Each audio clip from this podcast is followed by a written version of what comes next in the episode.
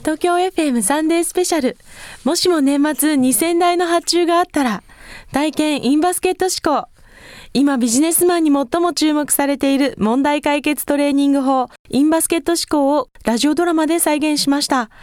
主人公の大西には次々と難題が降りかかってきました。ここからはこのドラマを受けて、インバスケット思考の著者、鳥原隆さんにそれぞれの問題に対しての解説をしていただきます。まずはこちら。年の瀬なのに最新ダイニングセット2000台の注文。でもこれを受注すれば今年のノルマはクリアできる。さあ、このパートの解説お願いいたします。はい。えー、2000台の頭痛っていうところをまず見てみたいですね。2000台を年末残簿宝くじのように、えー、主人公の大西くんは捉えてるんですけども、ええ。実は月に2、3台しかない、えー取引先からはい突然2000台の注文が来る。ええ。ここを問題点を見てみたいんですね。はい。ええでこれをラッキーと取るかそれとも、えー何かおかしいと捉えるかここがあの変わってくると思いますこれをインバスケットでは、えー異常値と言いますはい。ミキさんはこの異常という言葉に対してどういうイメージを持たれてますか普通通常いつも通りではないということですか、そこの普段の枠から外れている、そうですねとてもこのように多いとか、とても少ないとか、うんうんそういうことでしょうか。そうですねあの異常っていうとどうしても悪い方を見てしまうんですね、ただあの良いことも異常という場合もあるんですはい。で今回のケースのように月23台の注文の取引先から突然2,000台が来る。千倍ですもん ね。そうね ですよね。 ええうん、ここが、えー異常と捉えることによって、えー何かおかしいな、うん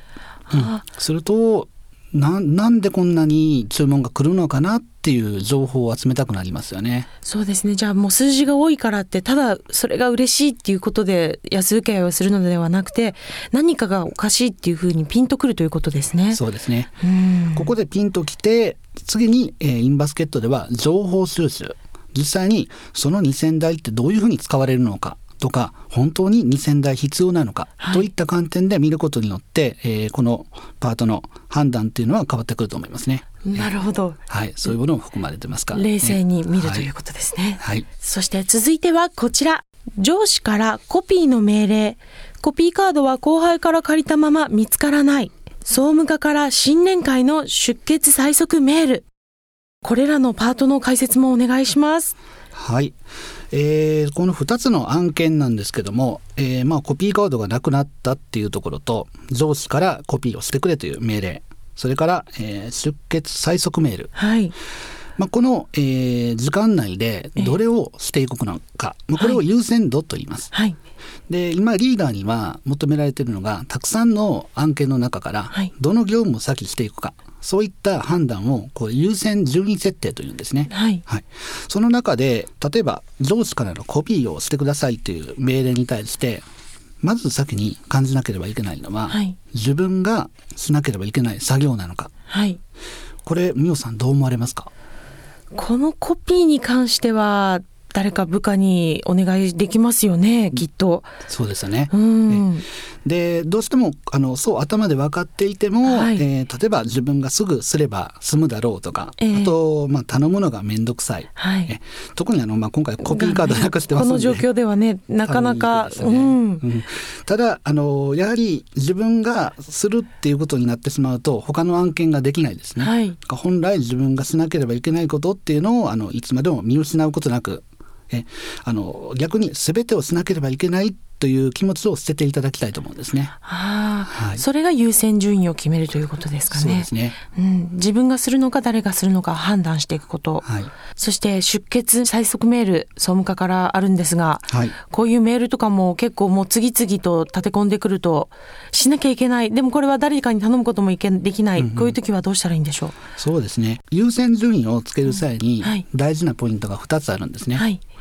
まず1つ目が、えー緊急度はいうんこれはまあ時間の制限があるものですね。例えば締め切りであったり、えええーそれから期限ですね提出期限があるとか、はいでこの場合も、えーまあ、すぐに出してくださいっていうあの時間がすごく迫ってますよね、はいだからすぐしなければいけない、ええそう思うんですが物事にはもう一つ、えー軸がありまして、はい重要度はいこの案件をしなければ、えーどういった影響が出るのか、うんそこをね見ていくと、えーこの影響で言うと例えば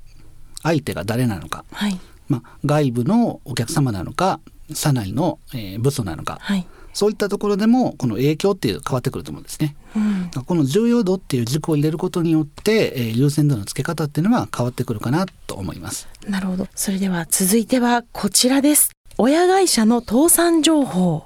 さてなんだかちょっと深刻な問題なんですが、このパートの解説お願いしますはい、まあ物事の関連性というお話をしたいと思います。はい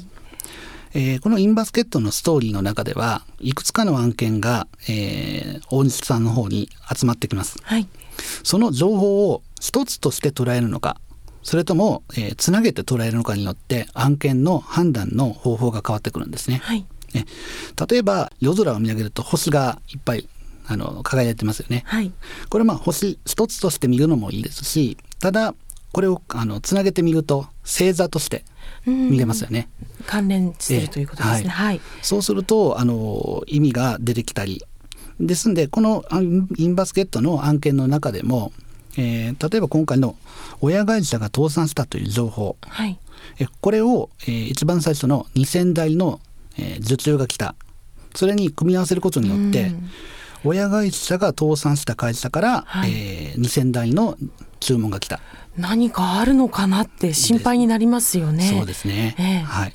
であとこの中で、えー、と部下の方が、えーマークホームセンターはい今日行った言ってます、うんはいであんまり変わりがなかったはいこの「あんまり」っていうところにちょ っと注目あのあ注目してほしいんですね。ええそうなんですね、はいうんあの情報には2つ種類がありまして、はいえー、と訂正情報はいそれから定量情報という2つの情報があります。はい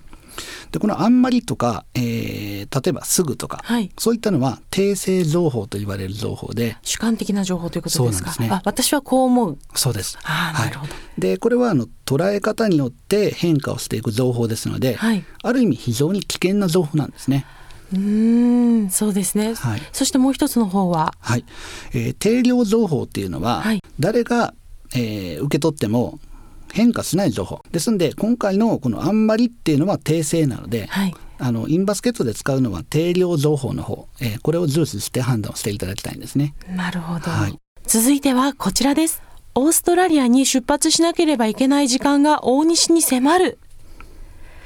さあもうこのパートの解説お願いしたいんですがあと10分って言われてました が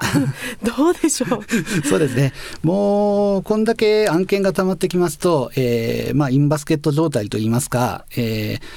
すべてを処理できないですね。はいうん。で、そこで頑張ってすべてを処理しようとすると、す、え、べ、全てができなくなってくるええ可能性があります。はいですので、まず何をしなければいけないのか。この物事の優先順位をもう一度つけていった方がいいと思うんですね。まあ、この場合でしたら、えー例えば、えー上司からのコピー、それから総務部下からの、えー出血メール、はいうこういったものはもう切り捨てるべきだと思うんですね。ーんまあ、確かに放っておくとあの人間関係が悪くなったえりえするかもしれないんですけども、全てをやろうというんではなくて、はいまあ、どれか一つだけやるとすればどれなのかはいそういった観点でいくと今回はこのマークホームセンターからの2000台の受注、はいまあ、これが受注を受けるっていうのが一つ重要になってくるかもしれないんですが、えー後のえー案件で親会社が倒産したというはい情報ありましたよね。えですんでえー2000台の受注よりもこの親会社が倒産したことによって本当にマークホームセンターは大丈夫なのか、はいこういった、えー情報収集、はいこれを先にしてしたいところですね。なるほど自分が取った行動がその先にどれぐらい影響するかを見越してそこを考えた上での行動を取るべきだってことなんですね。そうですねインバスケット思考こちらを身につけることで今後のビジネスはどうやって変わっていくのかはい、と思いますかそうですね。あのビジネスは常にあの問題解決、あの判断の積み重ねだと思うんです。はいで特にリーダーになっていくと、あの給料の大半は判断の報酬と思っていいと思うんですね。はい判断そうです。んでその判断が下せるかどうか、特にあの十分な時間とか十分な情報があったときに、あの判断っていうのは下しやすいですよね。大きなはいもの、はい、でただ